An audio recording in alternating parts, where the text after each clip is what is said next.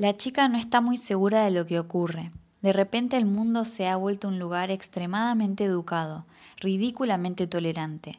La joven sonríe y se preocupa al mismo tiempo, preguntándose en qué momento había ocurrido esa transformación, cómo no se había enterado. Mira por la ventana, buscando una explicación.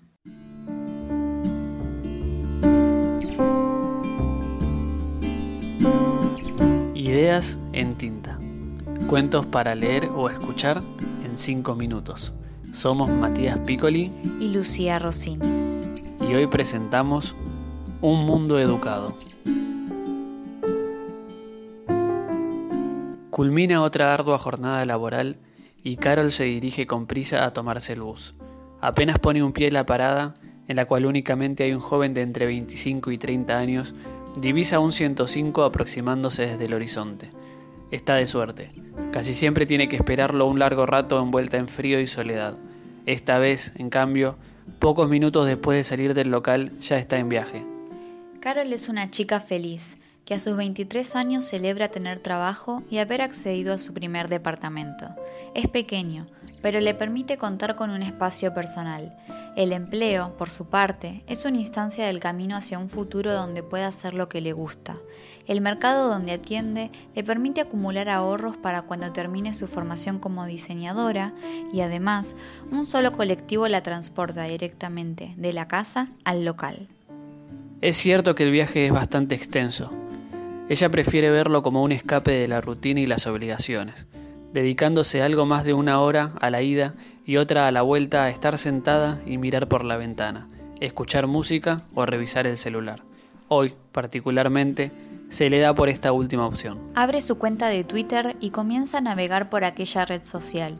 Estos últimos días está intentando usarlo menos, por considerarlo un espacio algo tóxico, en el cual uno sabe cómo entra, pero no cómo sale sin embargo, cada vez que entra no puede evitar revisar los comentarios en las publicaciones, y esta vez se llevó una enorme sorpresa. No estoy de acuerdo con tu punto, pero me parece fantástico que lo expongas. Gracias por esta información, creo que voy a revisar mis ideas. Qué bueno que hayas votado por el otro partido, te felicito por tus convicciones. Carol mira a otros pasajeros buscando complicidad, pero cada uno está en lo suyo, la mayoría duerme. Confiada en que fue un espejismo, volvió a poner la mirada en la pantalla. Recorre más publicaciones y sus comentarios. Su asombro no cesa de crecer. Hasta ahora pensaba lo contrario, pero creo que tienes razón. Toda mi vida pensé exactamente lo opuesto, pero me acabas de convencer. La joven no da crédito a lo que ve. Intenta salir un rato de la red social por miedo a que se rompa ese sorpresivo despliegue de respeto y enciende la radio para descansar la vista. Se topa con un partido de fútbol y lo deja. Es una buena forma de calmar la ansiedad hasta el otro día en que jugará su querido Nueva Chicago. El encuentro se desarrolla con normalidad, sin grandes emociones. El 0 a 0 brilla en el marcador y las ocasiones de gol parecieran ser un milagro.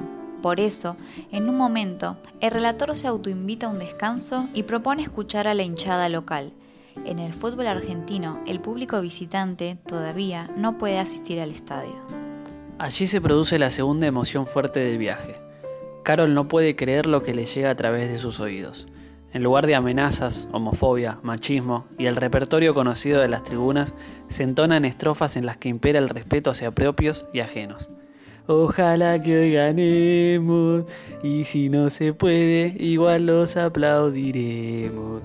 Tenemos que ganar, pero si nos vence el rival los vamos a felicitar. Carol está segura de que escucha mal, no puede ser de otra manera. Sin embargo, por mucho que agudice el oído, las canciones siguen devolviendo rimas perfectas y letras totalmente inocentes.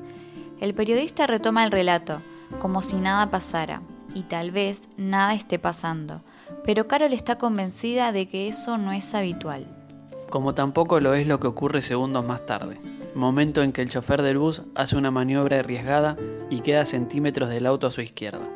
Además del freno brusco, Carol se prepara para el concierto de insultos y bocinazos entre ambos conductores.